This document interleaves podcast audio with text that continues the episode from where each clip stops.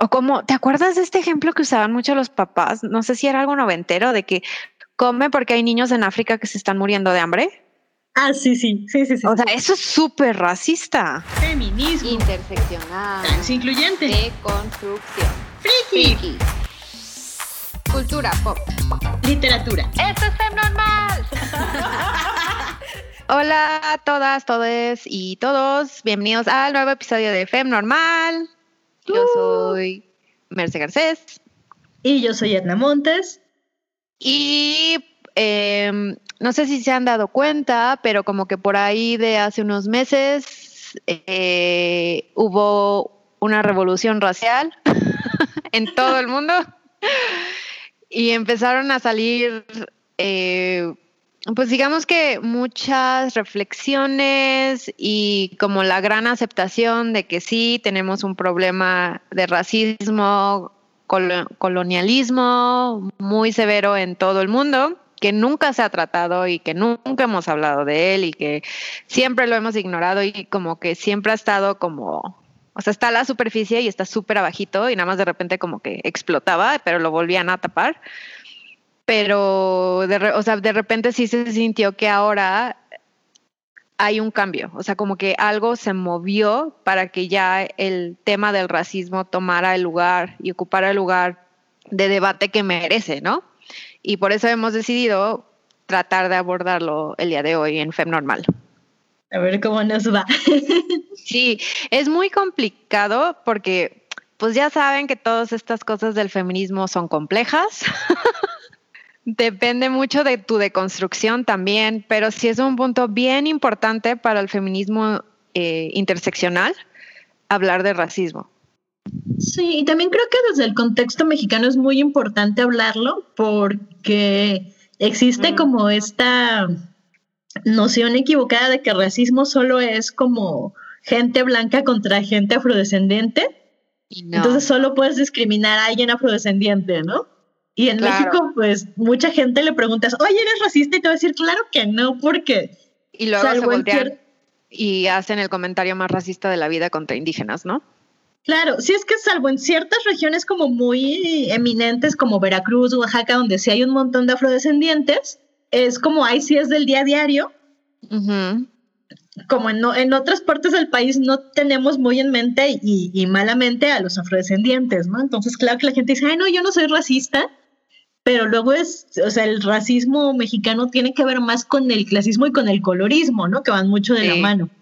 Sí, o sea, a partir del, como que el racismo es la raíz y a partir de ahí se desprenden, se desprenden los problemas que tenemos con el colorismo, el clasismo, la gentrificación, la, el mantenimiento de ciertos estereotipos y, pues todo, más que nada yo creo que en México está como muy, muy cementado en nuestro colonialismo, porque realmente, aunque sí nos independizamos y lo que ustedes quieren, o sea, los españoles nos vinieron a imponer un sistema de castas, palabra clave, sistema.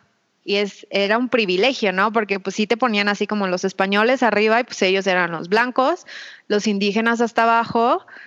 Y luego hubo este, esta categoría llamada mestizos, que es como la gran mentira de la vida, donde como que nos quisieron vender la idea de que, bueno, como los mestizos tienen sangre española, ellos tienen la oportunidad de salir de la precariedad, ¿no? Y, y van a tener un lugar en la sociedad. Es una súper mentira que existe como este tapiz famosísimo del sistema de castas del virreinato de la Nueva España, que yo me acuerdo que estaba incluso hasta en el libro de historia de primaria, no me acuerdo si fue de tercer, o cuarto grado, ¿no?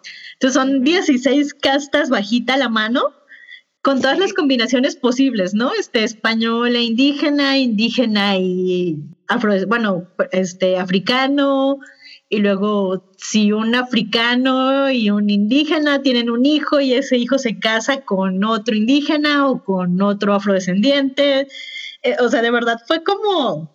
Son categorías. Ajá, no, me, me indigna mucho porque es como, ¿quién tuvo el ocio y la hazaña de ponerse a hacer todas estas tablitas, no? Es como... Un señor blanco privilegiado y cisgénero. Ah, sí, sí, sí, totalmente. Bueno, es que más wow. Que es básicamente, o sea, hay que aceptarlo. El racismo proviene de la idea de que hay una raza superior y generalmente la raza superior siempre es la blanca. Y sí, Europa conquistó el mundo, o sea, los blancos fueron a imponer sus sistemas. Como oficializado. Es algo que nos gusta ver muy lejano, ¿no? Sobre todo en América Latina, que nos independizamos. Es como, no, eso terminó hace 500, 600 años pero de repente volteas a Estados Unidos o volteas a Sudáfrica, que, que casi casi ayer terminaron con el apartheid, mm, y, te das cuenta de que ajá, siguen y se perpetúan, ¿no? Y, y que también incluso si oficialmente ya no están ahí, cambiarlos puede llevar generaciones. O sea, como que quisimos creer, bueno, con la abolición de la esclavitud, por ejemplo, o sea, entonces fue automático. ¿no? O sea, como que del casi casi de la noche a la mañana ya aceptamos a la gente negra como igual y no es cierto. O sea, obviamente no es cierto, pero igual esta creencia de que, bueno, es que es automático, o sea, como que ya, como ya cambiamos la estructura, que no hemos cambiado la estructura, como ya lo escondemos mejor, creemos que no existe, ¿no? Yo conozco a mucha gente que, que de verdad creyó que porque tenía, que Estados Unidos tenía Obama como presidente, que no existía el racismo. Y ve lo que pasó con la elección de Trump por ejemplo, tú pregúntale a cualquier mexicano promedio si en México hubo, esclavitud y te van a decir que probablemente sí en algún momento, pero José María Morelos y Pavón la abolió y ya, todo fue felicidad, ¿no? Y pero por supuesto que no. Mm, claro que no, te vas al Porfiriato y las tiendas de raya y, te das cuenta que había un montón de indígenas y gente esclavizada ahí.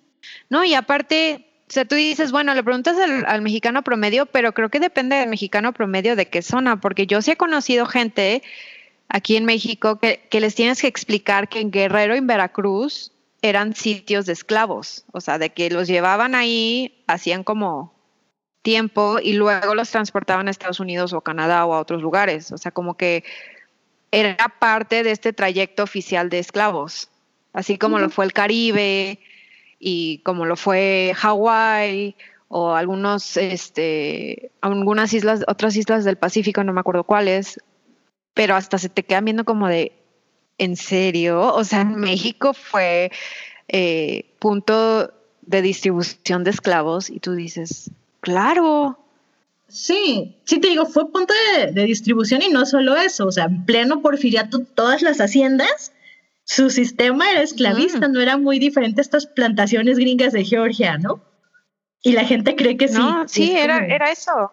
Y de hecho, eh, bueno, mi papá trabaja con campesinos de vez en cuando y él hasta me ha dicho que se sorprende cuando va a ciertos estados y dice, o sea, me cae que si, que si les ponen una tienda de raya, funciona por la carga cultural e histórica de esa zona y de la sumisión que han tenido pues la gente considerada pobre o indígena. Son como muchas, muchas grandes mentiras sobre las que se fundó nuestra identidad nacional para, entre comillas, funcionar, ¿no? Porque también es como, ah, no, pues el Estado mexicano, y es como, a ver, espérate, espérate, no, hay por lo menos 68 pueblos originarios distintos en todo el país y cada uno es una nación. ¿Y por qué no estamos hablando de eso, no? Porque tenemos esta mentira de que un gobierno central nos unifica a todos, cuando en realidad hay un gobierno central que unifica ciertas cosas, pero que está reprimiendo a, etnias y a, pueblos originarios y les está quitando sus tierras. Que está explotando recursos humanos y pagando sueldos muy bajos para que no puedan, entre comillas, salir adelante. Mucha gente no quiere aceptar o tal vez no entiende, no sé. A veces sí creo que permanecer ignorante es una decisión, porque ya con tanta información y sobre todo si perteneces como clase media que tienes acceso a internet o libros o, foros, o sea, no participar, no de construirte, pues sí parece como una decisión, ¿no? Porque se ve que, pues se ve, se ve quiénes son los que sacan beneficios de este sistema privilegiado. Digamos. Eso es como la herencia del colonialismo, ¿no? que a final de cuentas fue un sistema político y económico por el que un Estado extranjero dominó y explotó a una colonia. Pero ahorita el colonialismo es esta ideología, este sistema económico que lo defiende y que quiere que se mantenga. O sea, un ejemplo muy claro actual y moderno es pues es- esta, por ejemplo, la industria textil que va a otros países como la India o Taiwán o Tailandia, que son considerados de tercer mundo, eh, mandan a hacer la ropa allá, pagan unos sueldos súper bajos, los tienen básicamente encadenados a, a las máquinas de coser, pero es considerado como por el país como, wow, tenemos trabajo, ¿no? Vinieron industrias extranjeras a invertir a, a nuestro país. Sí, no, y que además O sea, hace ¿qué unos onda? años se quemó este edificio con todos los trabajadores adentro y un fue en Malasia, ¿no? Que un montón de muertos sí. y, y era como, pues todas estas industrias de, de mm, fast fashion se tienen que hacer responsables de en qué condiciones producen esta ropa, ¿no? Que además, bueno, es como una hidra, le cortas una cabeza y salen dos, ¿no? O sea, está el problema ambiental, está esta bronca de Sí, claro. de que realmente no necesitas tanta producción, pero de repente es muy barata y la mayoría la desechan, por ejemplo.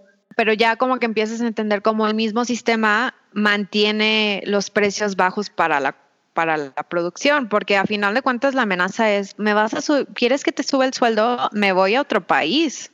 Nada más llegan, explotan y se van y llegan a otra a otro país y explotan y se van, o sea, es, es eso. Sí, no, y que también toda esta industria de la explotación y las maquiladoras y demás ha contribuido mucho, por ejemplo, a la bronca que tenemos en Ciudad Juárez. Ujú. Y tienes a todas estas pobres mujeres en condiciones muy precarias que solo pueden vivir y trabajar en las maquiladoras y con un montón de feminicidios y cosas terribles allá. Y todo por mantener como la imagen o, o la pseudo ideología de que estamos progresando, cuando no es cierto. Creo que ya sabemos que la raza es un constructo, constructo social e histórico. o sea, alguien, alguien no lo construyó. Sí, no digo, o sea, quiero creer que ya si alguien llegó a FEM Normal a este episodio, ha tenido como esta información, si no luego se las compartimos en redes sociales, de, de que el asunto es que somos todos los humanos, somos la misma raza, absolutamente todos los seres humanos somos la misma raza, y lo único que pasa es que tenemos características diferentes o fenotipos diferentes, ¿no? Es Sí. como, la comparación va a sonar muy rara, pero es como si agarras perritos, pastor alemán, todos son pastores alemanes, pero unos tienen un lunar, otros no, unos son más dorados, otros son más negros, pero son la misma raza. Y, Y luego los pastores alemanes diciendo, no, tú eres dorado, no te juntes con nosotros. no, o tú eres, tú no eres puro, yo sí soy raza pura. O sea, que sí es lo que sucede con los humanos, ¿no? Pues es que más bien yo creo que el problema del racismo nació a partir de que los humanos quisimos categorizar todo. O sea, decir, eh, tú vienes de este país, entonces tienes que tener rasgos así, si tienes rasgos así, entonces eres así. Y a final de cuentas, eso es lo que le pasa con cuando sale tu racismo a flore, ¿no? Ves a alguien en la calle, lo juzgas por su apariencia, dependiendo de qué tan profunda es su piel, ya le estás adjudicando ciertas características, dependiendo de cómo está vestido, le estás adjudicando otras características. Si lo escuchas hablar, le vas a dar más características y tu cerebro va a decir, esta persona es o pobre o indígena o negro y no me voy a juntar con ellos. Si aterrizamos como el racismo y el colorismo a México es como otro caso de estudio por sí mismo, ¿no? Y Claro, la verdad es que no sé si aplica igual a toda América Latina o no. Eso sería algo que si alguien nos escucha a otro país de América Latina, me encantaría que nos cuente. yo creo que tenemos muchas cosas en común porque a final de cuentas a la mayoría de América Latina nos conquistó el mismo país. No, es raro porque justo los amigos de Colombia me decían que allá, por ejemplo, el mestizaje no fue tan Tan profundo, profundo, y sistematizado como en México, por ejemplo, ¿no? Ujú. Entonces que sí estaban como pues todos estos criollos, hijos de españoles muy separados de, de los indígenas, que no había mezclas, que también es como la mezcla no es que sea deseable o indeseable, pero la mayoría de las relaciones este, españoles con indígenas o españoles con gente afrodescendiente eran violentas, ¿no? Claro, o sea, era poder, o sea, eran relaciones de poder, ¿no? A Sí, final de cuentas, eh, abusos de poder, eso es lo que quería decir. Sí, no, y además, o sea, el asunto por el cual este, este término de, de chingada es tan popular en México es porque tiene que ver con las violaciones de españoles hacia mujeres indígenas, ¿no? Mm, Eso es algo que, que, como que no nos gusta decir o que lo queremos tratar con pincitas. ¿Qué es el problema del racismo? Nadie quiere decir en voz alta soy racista o tengo tendencias racistas o actitudes racistas, pero la realidad es que vivimos en un sistema racista y clasista. Claro que todos tenemos estas tendencias y actitudes. Lo importante es que te pongas a trabajar y deconstruirlas. Y las tienes que enfrentar, si no, no funciona. Claro, no, y además es como muy chistoso en el sentido que la gente cree que, por ejemplo, este, en, la, en la encuesta nacional sobre discriminación del INEGI, como los últimos resultados este, procesados que tuvimos, que fueron de 2018, decían que el 54.8% de los mexicanos cree que el color de piel se puede usar como insulto, ¿no? Es, eso es gravísimo. La mitad del país cree que decirte prieto es un insulto. Ajá, pues sí, o que como, lo, "Guau". lo prieto o lo negro es sinónimo de feo, por el problema del colorismo que tenemos. Sí, no, y hay un montón de cosas malas asociadas a- al color de piel moreno que no tienen ninguna base en la realidad, ¿no? Ninguna. No, Pero que son como un poquito una profecía autocumplida porque hemos construido este sistema en el que el color de piel eh, realmente tiene una influencia sobre las opciones y oportunidades que tienes en tu vida. sí, y es como muy importante decir, o sea, decir que existe, ¿no? Por ejemplo, nosotros lo hemos dicho aquí en Fem Normal, yo soy morena clara, no tengo rasgos indígenas, eh, Edna es blanca, tampoco tiene rasgos indígenas, no pertenecemos a, bueno, hasta ahorita yo nunca he sabido si tengo, pertenezco a un grupo indígena, tú Edna, hemos de pertenecer porque es que nuestra, no, ¿eh? nuestra sangre ya está súper mezclada, X, pero no es algo que nosotras nos identificamos como tal. Y siendo de clase media, pues nos, no, no nos ha cerrado puertas de trabajo, de estudios, eh, oportunidades de emprendedores. O sea, nadie nos ha juzgado por nuestra piel, nos han juzgado por nuestro género. Entonces, ahora imagínense una mujer indígena con rasgos de su, de su pueblo que quiera, o sea, no va a tener las mismas oportunidades que nosotros, por más que quiera y por más preparada que esté, porque la van a juzgar por cómo se viste, por sus rasgos, por su tono de piel y por su cabello. Sí, no, pues por ejemplo, a mí se me viene a la mente esta mujer brillantísima que es este, si no mal recuerdo, doctora en lingüística y no, o sea, no estoy tratando de implicar que los grados académicos te den un estatus, ¿por qué no? No, porque hay racismo de, y clasismo dentro de los grados académicos también, no se hagan. Sí, claro, pero mi punto es, este, mucha gente tiende a asociar a, a una mujer indígena como alguien sin educación, inculto, Ajá. bla, bla, bla. porque Es, Ujú. es el estatus de clasismo y racismo mexicano. Sí.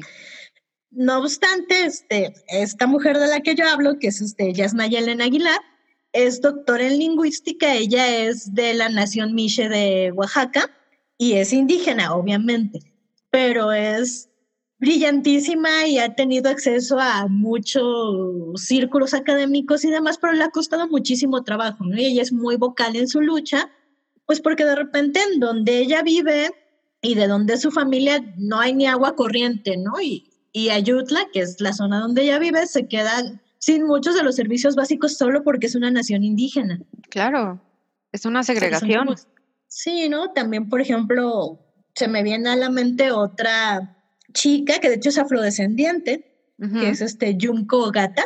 Súper buena. Si puedan, síganla en su Twitter. Siempre, siempre publica como material para que nos vayamos deconstruyendo sobre el racismo. Sí, y, y la saco a colación a ellas dos porque independientemente de lo que Mercy y yo podamos decirles desde nuestra experiencia, ciertamente no, o al menos yo no me siento autorizada para hablarles desde la perspectiva de una mujer afrodescendiente en la academia o de una mujer indígena en la academia, ¿no? Y todo lo que ellas han tenido que pasar. Entonces, Lo- las dos están en Twitter, igual les vamos a compartir sus cuentas, pero Sí. si las quieren seguir van a tener una perspectiva mucho mejor de todo eso de la que nosotros les podamos dar. Que a final de cuentas es como trabajo de buen aliado, ¿no? O sea, estar consciente de nuestro privilegio de raza, saber que dentro de la escala de, no, perdón, dentro del espectro de privilegio, o sea, nosotros estamos arriba, la verdad. Y aunque queramos ser empáticas y entender y deconstruirnos, obviamente mi experiencia de vida no se va a comparar con alguien de una mujer indígena o afrodescendiente o eh, descendiente de asiáticos en México, ¿sabes? O sea, tengo que ser consciente de que su experiencia de vida y la discriminación que ellos han vivido va a ser más cabrona, más fuerte que la mía. Y mi trabajo como feminista es poderles dar el espacio y compartir su trabajo y aparte como educarme. Es mi responsabilidad hacerlo para no estar eh, repitiendo estas actitudes y tendencias racistas, porque a, veces lo haces sin pensarlo y ese es como el problema, ¿no? Cuando, cuando sueltas un comentario inconsciente y te das cuenta de lo racista que estás haciendo, la intención no importa, porque a final de cuentas estás repitiendo actitudes que de las que te tienes que deshacer. Y, y funciona en muchos niveles, ¿no? Yo hace relativamente poco había una conversación en Twitter sobre trabajadoras del hogar ¿no? y el trabajo doméstico. Y esa es una de las grandes vetas de clasismo en este país, ¿no? Porque normalmente las chicas que, que, tienen que acceder a este trabajo de, de, trabajadoras del hogar vienen o de comunidades indígenas o de comunidades más precarias. Sí. Y entonces, pues, te trabajan para gente de clase media, media alta, más blanquita, ¿no? Que además es, o sea, es como muy terrible tener que hablar en estos términos de más blanquito, menos blanquito. Pero es una pero realidad. justo... Sí, no, y justo cuando salieron estos últimos resultados de, de la ENADIS, que fue como uno de los primeros grandes esfuerzos por nombrar el racismo y, y, calificarlo y cuantificarlo con datos estadísticos fiables del INEGI, eh, muchos periodistas y muchos medios hablaban de la pigmentocracia en México. Y, y es triste, pero tiene, tiene mucho sentido. ¿no? Es que sí, o sea, es, por eso les decimos, es un tema complejo. O sea, desde el ejemplo más obvio es la publicidad en México. ¿Cuándo has visto a una persona morena dentro del espectro más oscuro, déjate tu afrodescendiente, en algún comercial o cartel o en revistas y así? Yalitza Aparicio no cuenta porque apenas fue hace dos años que salió en Vogue, o sea, nada de tiempo. Ciertamente, o sea, todo está bueno, yo ya un, un, rato trabajando en la industria de la publicidad, lo cual me, me, genera muchos conflictos existenciales, pero tengo que comer. Oh, sí. Yo también tengo experiencia eh, en el mundo de la publicidad y no fue el mejor tiempo de mi vida. Además, es que está esta cosa que le llaman la publicidad aspiracional, ¿no? Uh -huh. Y todo lo, todo lo aspiracional es lo que engloba eso, lo que la publicidad te vende como algo que tú querrías ser. O, y claro, o lo los que puedes, artículos ajá. Sí, lo que, o sea, como que este producto te va a acercarte a esa imagen que tú quieres ser. Ajá. Y, y, todo ese acercarte a esa imagen, entre comillas, es gente blanquita con uh -huh. un buen carro, con la familia perfecta. Estas mujeres güeritas, hermosas y sonrientes mientras trapean con X producto que huele a flores. Y además es horrible, yo nunca he estado, bueno, no sé si alguien le produce como ese nivel de felicidad trapear su departamento, su casa, pero a mí no, la neta, no, no es muy miserable. Lo hago porque tengo que, pero no es así como, no, no puedo equiparar la, la sensación que me da comerme un chocolate delicioso a trapear mi piso, por ejemplo. No, ya sé. Pero, o sea, la publicidad es uno de estos grandes sectores que tenemos que cambiar porque sí, toda la publicidad aspiracional tiene este, este estándar de gente más blanca, que la publicidad del gobierno irónicamente sí, cuando Ajá, sí. le encanta este, enfocarse en población indígena, población... Los este, morenos. Cierto. Como en estos grandes focos, digamos, un poco de pobreza, que odio uh -huh. decir estas palabras, pero es así, ¿no?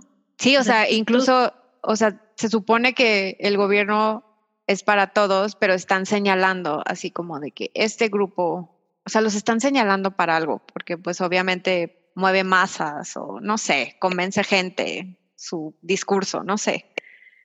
Entonces, en mi experiencia personal, sucede que en una de esas tantas crisis de finales de los ochentas, uh -huh. este, a mis abuelitos les fue muy mal de dinero, ¿no? O sea, perdieron mucho dinero y de ser como clase media alta pasaron a, a vivir en barrio bajo y demás, ¿no? O sea, barrio bajo del tipo en la esquina de mi casa hay este, una tiendita de narcomenudeo, ¿no? O este, nosotros no nos asaltan porque nos conocen. Entonces, este, a veces cuando le cuento a la gente que lo pasé mal en algún momento de mi vida, me ven feo y me dicen, ay, pero tú eres blanca, tú como que no, no creo que hayas pasado hambre o vicisitudes en la vida porque eres blanca, ¿no? Sí, te entiendo porque también hay como una... Eh, es como un concepto muy extraño de la pobreza, de pobreza blanca, de que, o sea, sí, igual y sí fuiste pobre, pero tuviste techo, ¿no? Y, como que mucha gente empieza a medir de que es que tú nunca vas a ser, o sea, tú nunca vas a vivir en la precariedad que viven eh, los indígenas en la ciudad. Y por eso no deberías decir, que la pasaste mal, ¿no? Porque a final de cuentas no la estás pasando tan mal. Es como una onda de medir eh, la experiencia de vida de otra persona, ¿no? Cuando hay, alguien que dice, o como, ¿te acuerdas de este ejemplo que usaban mucho los papás? No sé si era algo noventero, de que come porque hay niños en África que se están muriendo de hambre. Ah, sí, sí, sí, sí. sí. O sea, eso es súper racista.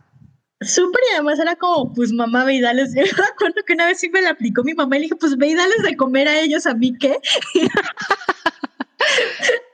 Basta decir que no fue muy bien, pero. No, pero sí es como esta onda de medir y como policiar tu, ok, nací, la pasaste mal, pero pues tampoco te estés quejando tanto porque no eres paracaidista. O sea, tu experiencia es válida porque tu experiencia la, han de vivido muchísimas personas durante esa época, ¿no? Porque era como la, fue la mera época en donde se cayó el país y muchísima gente de clase alta perdió todo. no solo clase alta, también clase, o sea, todos, todos, mucha gente perdió todo. No debería de, como, no debería categorizarlos, pues. Pero a final de cuentas es esta onda de, pues eres privilegiada y no tienes derecho de quejarte, lo cual es una vil mentira. Sí, digo, y tampoco pretendo que esta sea como mi queja de White Chicken, de oigan, yo también pasé hambre, ¿no? Porque, por ejemplo, es cierto que en ese entonces mi mamá y mi tía vivían junto conmigo, con mi abuela, y este, en ese entonces estaba muy de moda este asunto de las demodecanes, ¿sabes? Que te daban como muestritas en el súper de ah, cosas. Entonces las dos fueron edecanes y de repente trabajaban para marcas y al final del día, no sé si cortaban una lonja de jamón para dar muestras y sobraba un pedacito, pues las dejaban que se lo llevaran a la casa, ¿no? Ajá. Entonces de repente era una locura porque la familia comía de muestritas, bueno, lo que sobraba de las lonjas de jamón de las muestras o de estas cajitas de cereales que regalaban de muestra. De repente era como, ah, pues estas ya no las vamos a dar y están por caducar. Aquí está familia, hay 10 mini cajas de sucaritas. Entonces yo entiendo perfectamente que hay gente que lo pasó mucho peor que yo, pero mi punto de fondo aquí es que muchos asumen que como soy blanca nunca la pasé mal porque en México... Ajá, o no sabes lo que es la discriminación, por ejemplo, ¿no? Ajá. No digo yo, o sea, yo ciertamente no sé lo que es la discriminación por mi color de piel, nunca lo voy a saber, ¿no? Pero sabes que es la discriminación de género. Ah, sí, claro. O sea, discriminación es discriminación es discriminación, punto. No hay niveles. Si estás discriminando, estás discriminando. Si estás rechazando, estás rechazando. Si estás excluyendo a alguien en base de lo que quieras, estás excluyendo. Ah, sí, totalmente. Pero mi punto aquí es que está como muy impreso en la mente del mexicano que si alguien es moreno o de piel más oscura, su clase social debe ser baja y viceversa, ¿no? Si alguien es blanco, su clase por ende debe ser de clase social alta. Y eso influye. no es cierto. No, es una gran mentira, pero eso influye en el trato diario. O sea, si yo me meto a una tienda a mí los vendedores me ofrecen cosas, pero no me persiguen, no me están checando. si una amiga muy morena se mete a una tienda, van atrás de ella todo el tiempo y es muy incómodo porque están asumiendo que es de clase baja y seguro se va a robar algo. Ay, a mí se me hace horrible, ¿no? Es como, ¿por qué? ¿En qué momento dejamos que, que estos prejuicios permearan tanto nuestra sociedad? Y no solo eso, no estamos dispuestos a cambiarlos ya. Sí, y es esta onda de no querer enfrentar, porque como decíamos al principio, o sea, tú le dices a alguien es racista y luego luego se ofenden y te dicen que no y se voltean y luego hacen el comentario más racista del mundo, ¿no? y es como no se dan cuenta. Yo, por ejemplo, en México, aunque soy morena clara, nunca nunca me han discriminado por mi tono de piel, porque soy clara. Pero y esto me pasó cuando viví en Inglaterra Inglaterra, yo estudié una maestría, estuve trabajando en un pub pues en el pub te enfrentas con pues todos los borrachos y luego la verdad es que los ingleses son medio violentos cuando son borrachos y no sabes cómo me veían feo porque asumían que era árabe. Y me empezaron a sacar la plática de cuánto les encantaba México y México, qué padre, qué chido que estoy allá. Y yo me quedaba así de, pero hace dos minutos me hiciste el fuchi porque supusiste en tu racismo que yo era parte de este grupo del cual tú odias, ¿no? O sea, se cuecen habas en todos lados. Una de las cosas que deberíamos entender per se es que los privilegios solo aplican dentro de cierto contexto. Yo, por ejemplo, como mexicana blanca en México, tengo un montón de privilegios que no tengo si viajo a Estados Unidos o a España porque ahí soy una migrante latina, ¿no? Y eso viene con una carga. Bueno, no soy una migrante porque voy de vacaciones, pero ese no es el punto. no, pero aparte, en cuanto se enteran que eres migrante o mexicana o latina, te empiezan a adjudicar características según su carga cultural e histórica de lo que se supone que debería ser. Sí, no, y el clasismo aplica ya también, ¿no? Por ejemplo, a mí me tocó que fui con mi papá de vacaciones entonces, cuando les dices, ah, vengo de vacaciones y soy turista, asumen que eres de una cierta clase social, ¿no? Cosa que no hacen con la gente que vive allá, que, son, que son efectivamente migrantes. Y también es una cosa muy graciosa que pasa con la migración aquí en México, ¿no? la gente discrimina un montón a los migrantes de, El Salvador, de Guatemala, de todos estos lugares de, América del Sur que se vienen para acá. Y es muy tonto porque en realidad son o sea, si tienes que hacer una comparación, ciertamente ellos son mucho más parecidos cultural y, en muchos aspectos a nosotros de lo que podrían ser los gringos o los canadienses, por ejemplo. o sea, tenemos mucho más en común con alguien de Guatemala o de Belice que con alguien de Estados Unidos o de Canadá. Sí, pero el clasismo, mucha gente no lo quiere aceptar. O sea, no se quiere juntar como, se quieren juntar más hacia el norte y quieren ignorar el sur. Sí, es que es bien chistoso cómo cambian, cómo cambia el debate dependiendo de la región y la cultura.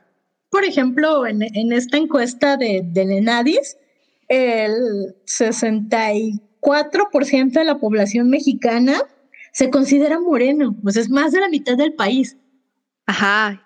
Sé los números, pero te apuesto que más o menos la misma cantidad se ha sentido discriminada por su tono de piel. Sí, el asunto de los que se dicen discriminados son 54.8, que es más o menos el... Digo, también es un poquito subjetivo porque tiene que ver con qué tan moreno te consideras, ¿no? Porque cuando te aplicaban la encuesta llegaban con una, ya sabes, con unos cartelitos famosos de, de los seis colores de piel. Ajá, y señalabas el tuyo según. Y señalabas en cuál te sentías que te identificabas más. Ah, o sea que es diferente en lo que te identificas a tu tono, entre comillas, real para algunos. Para algunos. Es que sí es cierto. Sí, yo, yo conozco. Te sientes más blanco de lo que realmente eres. Ajá, de hecho yo conozco gente así. Sí, yo conozco, yo conocí en la universidad a varias chicas morenas que se comparaban con los más güeros y decían, ay, soy como tú. Y yo me quedaba como, o sea, ¿qué trauma traes tú? De verdad. Eso es un trauma. Sí, pues que también es como pues es algo más profundo, ¿no? O sea, no nada más son ganas de ser más blanco, sino que tiene que ver con el trato que has recibido por tu color de piel. Claro que aspiras a ser blanco si ves que los tratan mejor. O una pertenencia social, obviamente asumiendo que la gente blanca es de clase alta, ¿no? O sea, este sistema es así, ¿no? Por ejemplo, hablando de esta población que se identifica dentro de las escalas más blancas de piel o más morenas, Resulta que, por ejemplo, el 79% de los que son más blancos han, asistido a la universidad, tienen una educación superior. Claro. Pero solo el 25% de los más morenos la tienen. Y eso va completamente a lo largo de su vida, va a impactar en los trabajos que pueden tener, en los ingresos que pueden acumular, en las oportunidades, etcétera, etcétera, ¿no? O la gente que no tiene escolaridad está por ahí del 10% cuando son blancos y del 20% cuando son morenos, que dirías, ay, 20% no es tanto, pero es el doble de la población blanca. Ya que lo pones en contexto, es, es, el doble. Sí, y la parte, lo peor de todo es que el mismo sistema tiende a romantizar la pobreza o esta discriminación de tono y le gusta resaltar así como de, él pudo salir de su situación y míralo, este moreno oscuro y ve cuánto ha llegado. Y es como, o sea, ya me imagino el grado de rechazo que ha de haber sufrido en la universidad, porque hay, muchísimo, hay muchísimo como bullying en, nuestro, en nuestras universidades, ya sean privadas o públicas, hacia los estudiantes que provienen de grupos indígenas o que tienen rasgos eh, afro de, afrodescendientes o que tienen el tono de piel oscura. O sea, sí hay como un rechazo y sí hay una exclusión sistemática dentro de las universidades que aunque lleguen a estudiar, o sea, la misma escuela igual y se los hace imposible graduarse. Sí, sí, digo, son un montón de cosas, ¿no? Por ejemplo, la, discriminación a la gente que habla una lengua indígena, por ejemplo. Es, un asunto real, ¿no? No, no es como que nadie se lo invente. O por ejemplo, yo no sabía, pero esto fue algo que me platicó mi mamá una vez que andábamos comprando artesanías en el centro, que me dijo que ella quería una blusa de no me acuerdo qué grupo y me dijo, eh, pero es que esas, esas no las venden porque esas son para ellas. O sea, son marcadores de cultura, pero están bien bonitas y me gustaría tener una. Y como que me dejó pensando de cómo em, los mismos grupos indígenas se tienen que adaptar a vender o qué venden de su cultura más bien para poder sobrevivir. Porque, o sea, dentro del ser explotado, a final de cuentas, todavía guardan ciertas cosas cercanas para poder mantener su cultura viva. Sí, además, esto empata con este gran mito de todos somos indígenas y españoles en México. ¡Wow! que, no solo está uno discriminando a todas otras, todas las otras migraciones, ¿no? La asiática, la libanesa, las migraciones árabes, las migraciones de otros países de América Latina. Las caribeñas. Las caribeñas. Por ejemplo, fue hasta el Iba a decir el censo de este año o del pasado, pero ya no sé en qué año vivo. no fue de este año, pero según yo no han, no han soltado todos los resultados porque se interrumpió o algo, ¿no? Ah, algo pasó por la pandemia, pero el punto es que fue el primer censo en el que empezaron a preguntar si alguien era descendiente de... Ah, sí, de afrodescendiente o de algún o de alguna otra cultura, ¿no? Y que mucha gente se ofendió. Sí, pues que además es como, pues claro que hay un montón de afrodescendientes y tenemos que contabilizarlos y tenemos que estar conscientes de que es una, una gran parte de nuestra herencia, ¿no? Que todos los esclavos africanos que trajeron los españoles y se quedaron en México. Y además hay una, hay una historia muy rica que no todos conocemos, ¿no? Por ejemplo, en Veracruz, la rebelión de los cimarrones, que era justo esta colonia de, esclavos africanos que, que, se, rebeló Sí, y, se, y se dieron a la fuga a los montes y crearon su comunidad y dijeron, somos libres. Sí, eso me hace fantástico, pero yo no me enteré hasta que estaba ya muy grande, ni siquiera fue una cuestión de educación, fue que un amigo veracruzano me contó y dije, wow, pero ¿por qué no nos enseñan esto a todos en la escuela? Yo, por ejemplo, eh, me acuerdo, o sea, soy muy consciente de los afrodescendientes de Guerrero porque mis papás vivieron un tiempo en Acapulco, de hecho ahí nació mi hermano, y ellos tenían muchos amigos que eran afrodescendientes y se notaba, o sea, de repente los veías y pues su piel súper oscura, bien padre, y sus unos rasgos muy específicos, y yo me daba cuenta cómo los trataban, o sea, yo era niña y me daba cuenta de la discriminación que sufrían en su misma ciudad, y era como o sea, ¿qué onda? ¿No?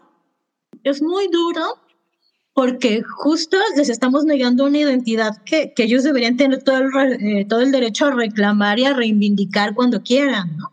Claro, y es, es y eso también es súper problemático porque, por ejemplo, algo que a mí me molesta muchísimo es esta, este sistema americano del porcentaje de la sangre. Eres parte de un grupo o una comunidad o no eres parte de un grupo o una comunidad, punto, ¿no? O sea, no deberías medirte qué porcentaje en tu sangre viene de ese grupo para ver qué porcentaje puedes reclamar de esa cultura. Es horrible. O sea, lo que le hacen a los nativos, Dios. O sea, qué manera más original de excluirlos aún más.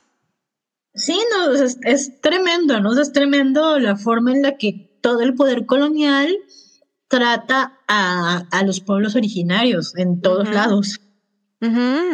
Como formas de seguir discriminando. O sea, ya estás discriminado, pero te voy a seguir, ¿no? O sea, voy a ver qué tanto más puedo. Y esta onda de que, bueno, en inglés se dice presents as white, que supongo que traducido sería presentas como blanco, ¿no? De que eres parte de un grupo minoritario o una minoría o una comunidad indígena, pero tu piel es blanca. O sea, y no tienes los rasgos. Entonces, esas personas, aunque pertenezcan a ese grupo, no sufren el mismo grado de discriminación porque se pre- presentan como blancos. También es una onda muy macabra eso. De hecho, hay un capítulo muy divertido sobre eso, creo que es en la primera temporada de Kimmy Schmidt en Netflix. Sí, de, de que es nativa, ¿no? Uno de los personajes es nativo, pero es blanca. Ah, es güera, la güera. Es güe- eh, Cierto. bueno, no, no sé si es güera de cabello se tiñe. Ajá, no, es pero, como ajá. O sea, se presenta como güera. O sea, esta señora blanquísima privilegiada de Nueva York, privilegiada al grado que le ofrece una botella de agua a Kimmy Schmidt y cuando dice que no la quiere la tira sin abrir. Sí, O sea, es una malcriada, es privilegiada, loquísima. Y de Ajá, y que repente resulta- capítulos más adelante te, te enteras de, de su origen y resulta que ella es de, de un pueblo originario, pero, pero pasa como blanca, ¿no? Eso pasa como blanca y, y como que niega su cultura para poder ascender dentro de la sociedad neoyorquina. Y que al final le funciona y es muy triste, ¿no? Porque así, es, así funciona el mundo. Básicamente. Sí, es verdad, Pero no me acordaba. estas diferencias locas, ¿no? Por ejemplo, Trevor Noah tiene un video en el que se va a visitar a su abuelita a Sudáfrica a hablar del apartheid y resulta que le dice que en su barrio, como es mestizo, su gente lo consideraba blanco. Sí, porque era, el más claro de su familia o algo así, ¿no? Ajá, y hasta Trevor Noah se ríe, se, se ríe, ¿no? Dice, qué gracioso, en Sudáfrica soy blanco y en Estados Unidos soy negro. Sí, o sea, los marcadores, te digo, depende del, de tu contexto social, histórico, cultural, te mueves y ya te, te categorizan en otros. Es muy chistoso eso. O sea, no chistoso, jaja, chistoso el mundo barder. Sí, digo, o sea, no, no es chistoso, jaja, es como, es chistoso porque es irónico, ¿no? Es dolorosamente irónico. Sí. Sí, pero entre más rápido podamos aceptar que efectivamente todavía tenemos un sistema de privilegios que le adjudica ciertos valores al tono de piel, a los rasgos, al cabello, a la ropa, a la educación, etcétera, etcétera, etcétera, más rápido podemos desmantelarlo, ¿eh? Porque es tan cansado estar discutiendo con gente que ni siquiera quiere aceptar su privilegio dentro del sistema racial. Sí, no es nefasto, es cansadísimo y, creo que también tiene que ver como con una reflexión muy fuerte que tenemos que hacer nosotros desde el privilegio los que lo tenemos, ¿no? Porque de repente existe en el activismo esta actitud equivocada y, y común de Salvador, ¿no? Ay, es horrible. Que pasa El mucho con Salvador el, Blanco. Sí, no, pero es que pasa mucho, por ejemplo, con el trabajo doméstico, ¿no? Yo justo hace poco le decía a una amiga porque estábamos platicando, ¿no? O sea, las trabajadoras domésticas no necesitan que les digamos, no hagas trabajo doméstico, estudia, porque a lo mejor no quieren o no estén sus posibilidades o, o ya no es factible para ellas, ¿no? Lo que ellas necesitan es que nos sentemos y le preguntemos, oye, ¿qué necesitas? ¿Necesitas que te afilie al Seguro Social? ¿Que te dé una paga justa? O sea, ¿qué, ¿cómo puedo ayudarte yo a ti para que tú decidas lo que es mejor en tu vida, para tus circunstancias? No que yo desde mi activismo asuma lo que tú necesitas.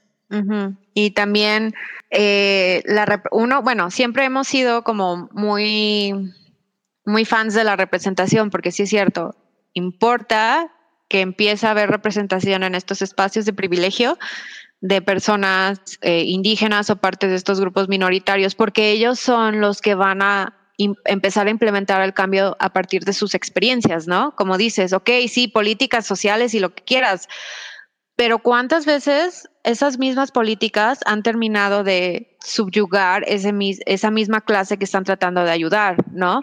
O sea, no siempre necesitas estar repartiendo despensas. O sea, ese no es el problema. Tal vez la raíz del problema es otro, pero, pero en tu asumir dentro de la política social no les estás dando las oportunidades porque no estás resolviendo el problema, porque no entiendes el problema.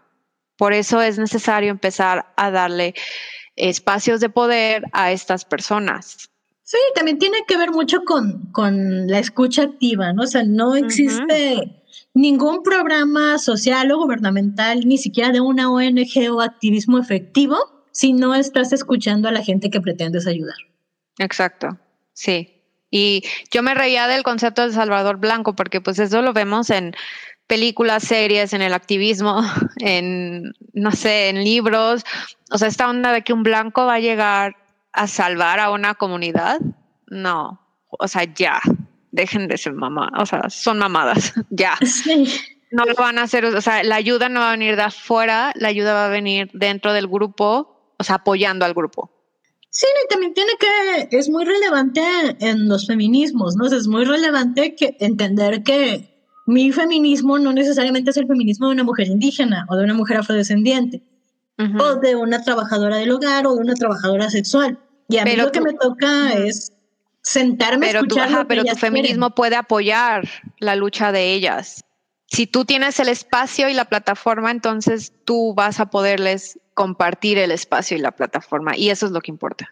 Sí, también es, es como este ejercicio duro de autocrítica que es lo que más nos cuesta dentro de los activismos, ¿no? O sea, sentar y decir, ok, a lo mejor la Edna de hoy hace esto mal, pero mañana voy a hacer mejor, ¿no? Yo hace tres, cuatro años hacía todo esto mal, pero si soy autocrítica y me siento a revisarme, me doy cuenta que me he deconstruido y he mejorado.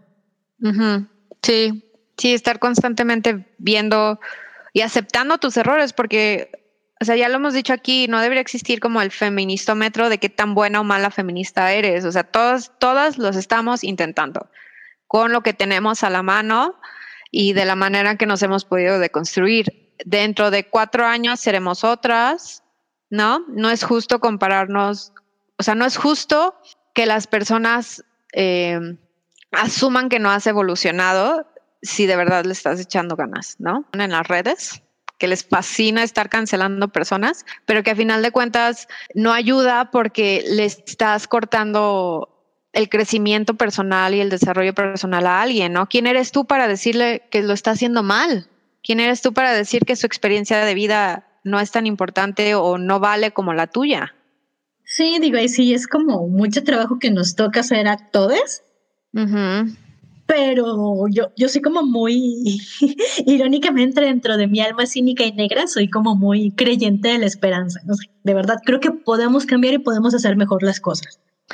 Yo también, y más en estos, te digo, en estos meses que de repente fue como la explosión de las y la aceptación de que el racismo, o sea, lo tenemos pendiente desde hace muchos años y que o sea, yo sí he visto personas que jamás hubieran tocado el tema empezar a deconstruir su racismo, empezar a leer teoría que, bueno, mucho yo no sabía que existía, pero pues encontrándome estos, estas cuentas en Twitter, pues ya tengo así como toda una bibliografía que, quiero leer para seguir deconstruyendo mi racismo.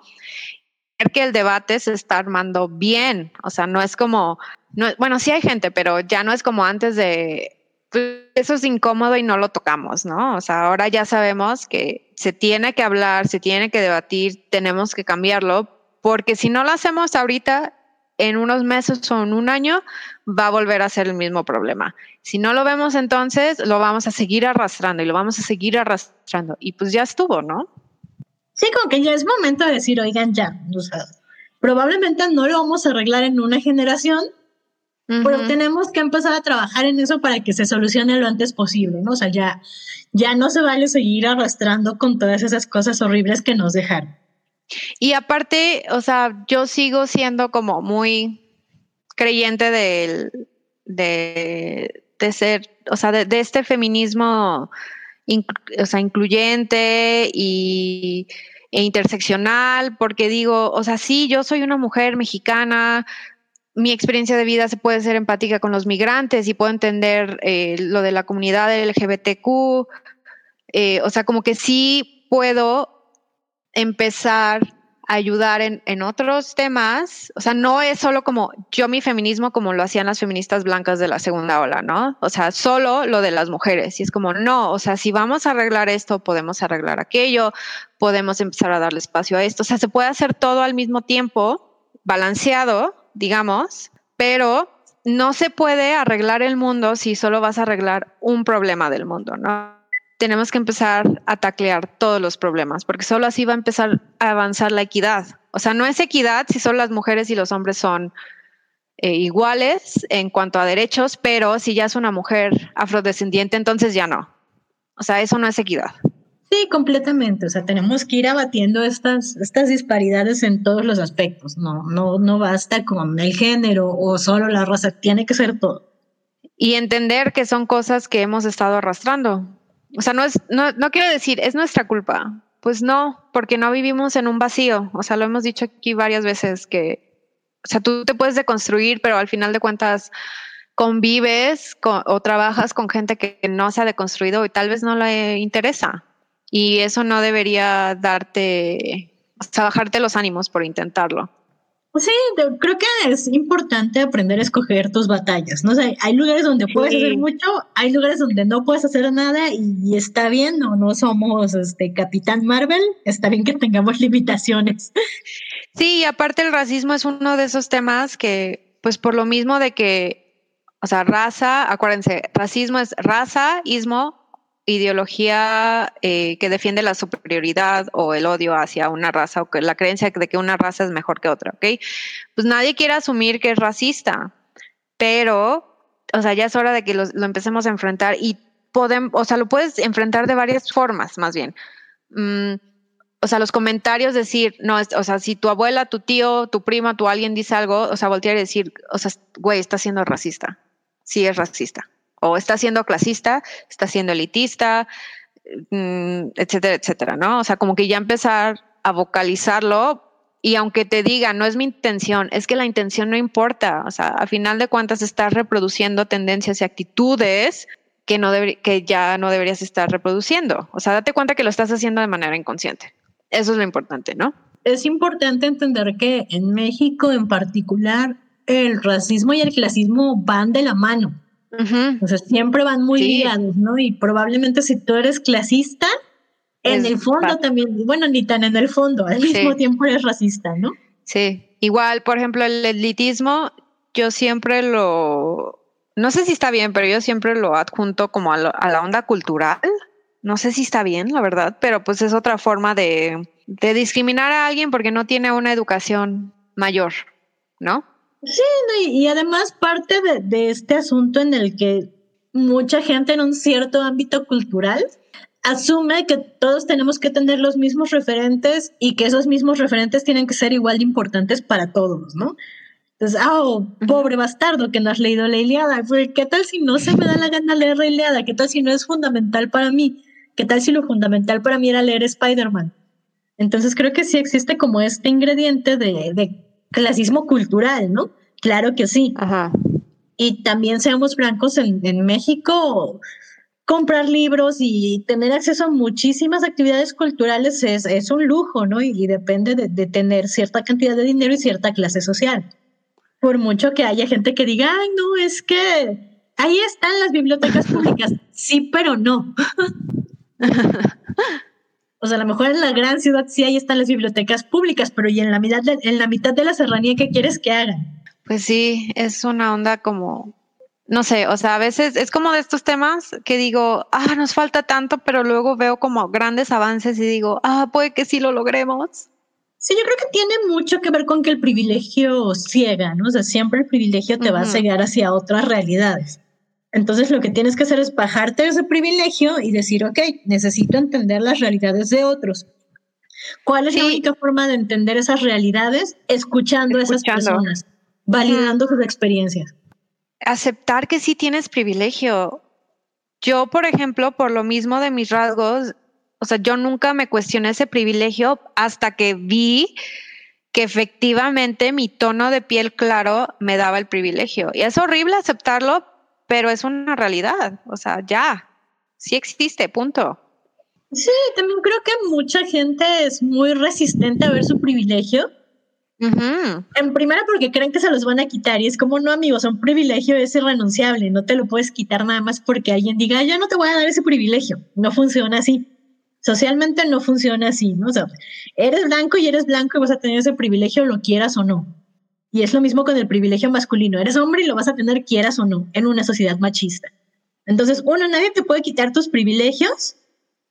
Dos, si tienes un privilegio, si es un bastante, iba a decir un poco, pero en realidad es mucho, el deber social que tienes de utilizar ese privilegio para darle espacios y ayuda a los que no lo tienen. Ajá, que es un buen aliado, a final de cuentas. Y de repente es gracioso porque sí, ¿no? O sea, todos nos enfocamos en ser muy buenos activistas, pero a veces se nos olvida aprender a ser buenos aliados y eso es fundamental. Tenemos que hacer un alto y decir, necesito ser un buen aliado. Sí, sí, a veces, a veces, como decíamos, igual y escoger tus batallas, tal vez tú no vas a luchar esta batalla, pero puedes apoyar a los que van a luchar esta batalla y eso es igual de valioso. Sí, además creo que tenemos que meternos muy bien en la cabeza que este activismo no es igual que protagonismo. Sí, y también aceptar que hay activisto, activismo performativo, de, ay, sí, lo digo, lo digo, lo digo, véanme, véanme, pero realmente no lo actúo. O sea, realmente no lo hago. Nada más es para que, para que no me critiquen. Sí, sí, digo, y creo que, como decíamos hace ratito, ¿no? O sea, todo tiene que pasar por ser muy autocrítico y ser muy sincero con uno mismo respecto a qué hace y qué no hace. Sí. Es una tarea colosal, pero pues te digo, hay días que digo, no, no lo vamos a lograr. Y hay días que digo, ¡Ah! creo que vamos bien. sí, bueno, es parte del paquete, ¿no? hay días buenos y hay días malos y, así es la vida.